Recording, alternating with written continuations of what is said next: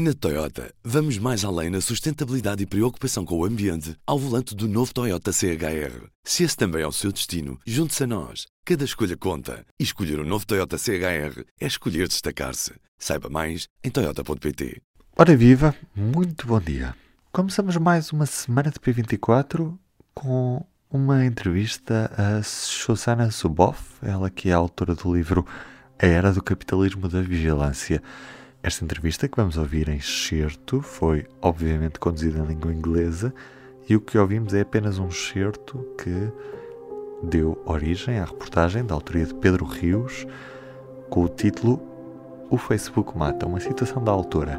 Antes de tudo, P24. O seu dia começa aqui. Começa aqui. As nossas vidas cada vez mais dependem das tecnologias que nos extraem segredo a nossa experiência privada trazida em bilhões de dados e, no fundo, acabam por fazer isto para ganhar dinheiro. Uma invasão que reduz a liberdade, a liberdade de cada um de nós e também compromete a saúde mental e, no fim de tudo, também ataca as democracias, como aconteceu, por exemplo, nos Estados Unidos, mas não só. Estes são os alertas que a Susana deixa nesta entrevista, que vamos ouvir agora em curto excerto. Eu não vou fazer uma tradução exaustiva, vou apenas fazer uma pequena dobragem com alguns apontamentos sobre o que está a dizer Susana. Pedro Reus começa por perguntar como definiria o capitalismo de vigilância e por que é que devemos estar preocupados. Well, um, surveillance capitalism these two words are combined to name a new economic logic which has grown into the dominant economic institution of our time. And so let's talk about why these two words. Why isn't the word capitalism enough? and the reason is that of course, surveillance capitalism builds on the traditional elements of capitalism with which we have become familiar over several centuries. For example, private property, the profit motive, um, market exchange, the drive toward growth. All of these things, which are inherent dynamics of capitalism, are also true of surveillance capitalism. A autora começa por referir que o capitalismo de vigilância surge para nomear uma nova lógica económica. Depois explica porque já não basta a palavra capitalismo, mas refere que o capitalismo de vigilância parte também desses conceitos tradicionais do próprio capitalismo, como a propriedade privada ou a intenção de lucro, e que também se observam neste capitalismo de vigilância. the difference is that in the in the case of surveillance capitalism these corporations cannot meet their capitalist objectives they cannot be successful in those capitalist objectives unless they are deploying the social relations and technologies of surveillance. The, the specific economic, economic logic of surveillance capitalism began with the insight, which was born at Google in 2000, 2001, under the pressure of financial emergency, what's called the dot com bust, when even their own investors, their own venture capital investors, were threatening to pull out their money. And the the core insight that turned everything around for them up until that time they had a business model that intended to sell search sell the search capability to corporations and other entities who who who wanted to use it to buy it, to lease it, whatever it might be. So there was um, a market exchange that was intended for their search engine. Their investors decided that that was not going to produce revenue quickly enough. You know, people browsing and searching all the time, and those um, the those activities were stored in in their own servers in Mountain View, Google's own servers.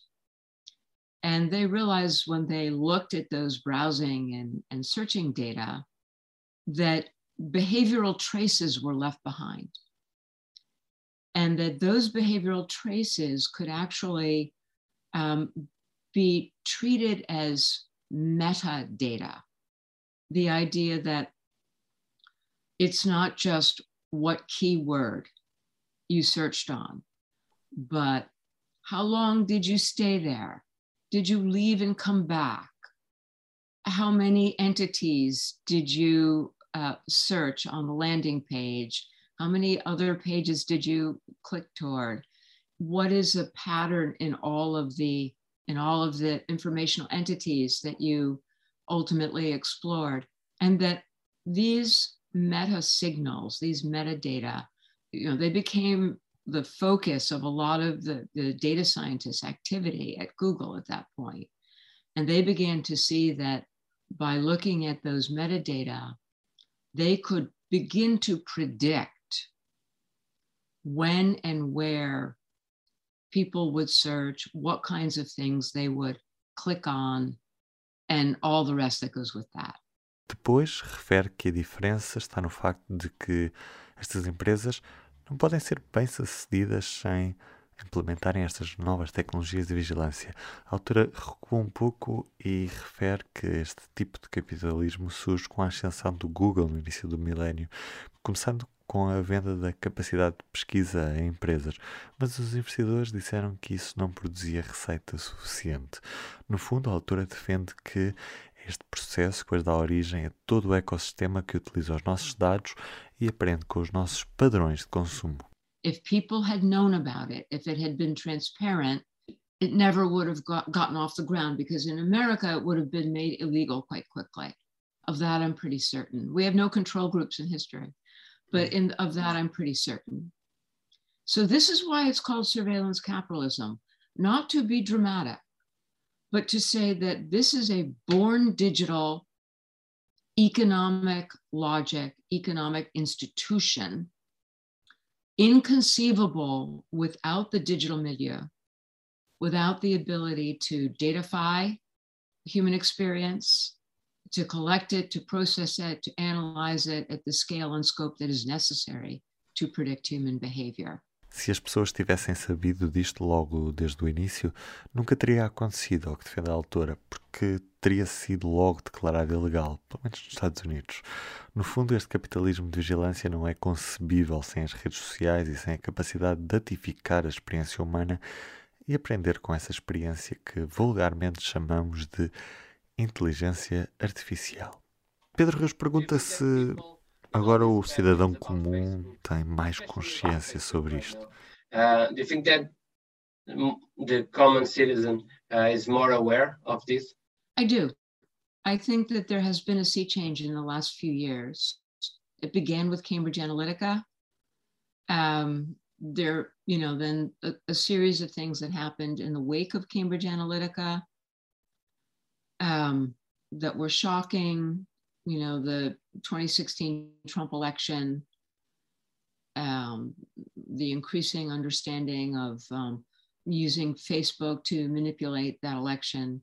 I hope my book added something to it. Um, I say this dispassionately, mm-hmm. but um, you know, it was the book has been published in I think it's 26 countries now and that's i use that not to believe me not to um, you know, not not to boast about the book, but simply to say that that's a kind of metric, mm-hmm.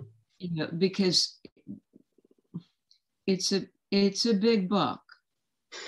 You know, it's not what people typically consider beach reading, but um, but the fact that publics, you know, there's enough demand in 26 countries in every region of the world to read about this, to understand it, that in itself is a very interesting signal. But now we have um, in my country, in the United States, you know, the US has been considered like late to the party as far as fighting these forces. You know, the Obama, Obama administration was, um, w- you know, was still in that dream world of thinking that these companies were the harbingers of democratization and unfortunately woke up to the realities too late. Shoshana fala numa alteração nos últimos anos que começou com a Cambridge Analytica e toda a série de coisas que aconteceu depois disso. Trump, a compreensão do crescente uso do Facebook para manipular essa eleição, tudo isso uh, esteve em causa. Por exemplo, ela fala inclusive é do facto do livro dela estar publicado em 26 países. Portanto, mostra efetivamente a relevância deste tipo de tema. Diz inclusive é que o livro dela é bastante grande, portanto não é aquilo que as pessoas propriamente leem na praia, não é um tipo de leitura de praia. Portanto, há procura suficiente em 26 países do, do mundo, portanto quer dizer que há interesse em compreender isto e é em si mesmo um sinal muito interessante. Este foi apenas um excerto de uma entrevista que poderá ler em forma de reportagem no P2 desta semana, que foi publicado ontem. Por isso, terá de ir a público.pt, procurar na área P2, público.pt barra P2, o nosso suplemento de domingo. Eu sou o Ruben Martins, resta-me dar-lhe a conhecer os destaques da edição impressa de hoje edição impressa desta segunda-feira, 10 de janeiro, com a manchete Aumentos salariais previstos para 2022 ignoram a escalada da inflação. Numa altura em que os custos das empresas aumentam, o ritmo da subida dos salários está ameaçado. Na imagem, filas para a vacinação, os maiores de 45 anos já vão poder nesta semana autoagendar o reforço da vacina. E também a Justiça está de perdoa 81 milhões de euros a devedor do BPN. Para ler, público.pt e também, claro, na edição impressa desta segunda-feira. Tenham uma boa semana. Até amanhã. O público fica no ouvido. Na Toyota, vamos mais além na sustentabilidade e preocupação com o ambiente ao volante do novo Toyota CHR. Se esse também é o seu destino, junte-se a nós. Cada escolha conta. E escolher o um novo Toyota CHR é escolher destacar-se. Saiba mais em Toyota.pt.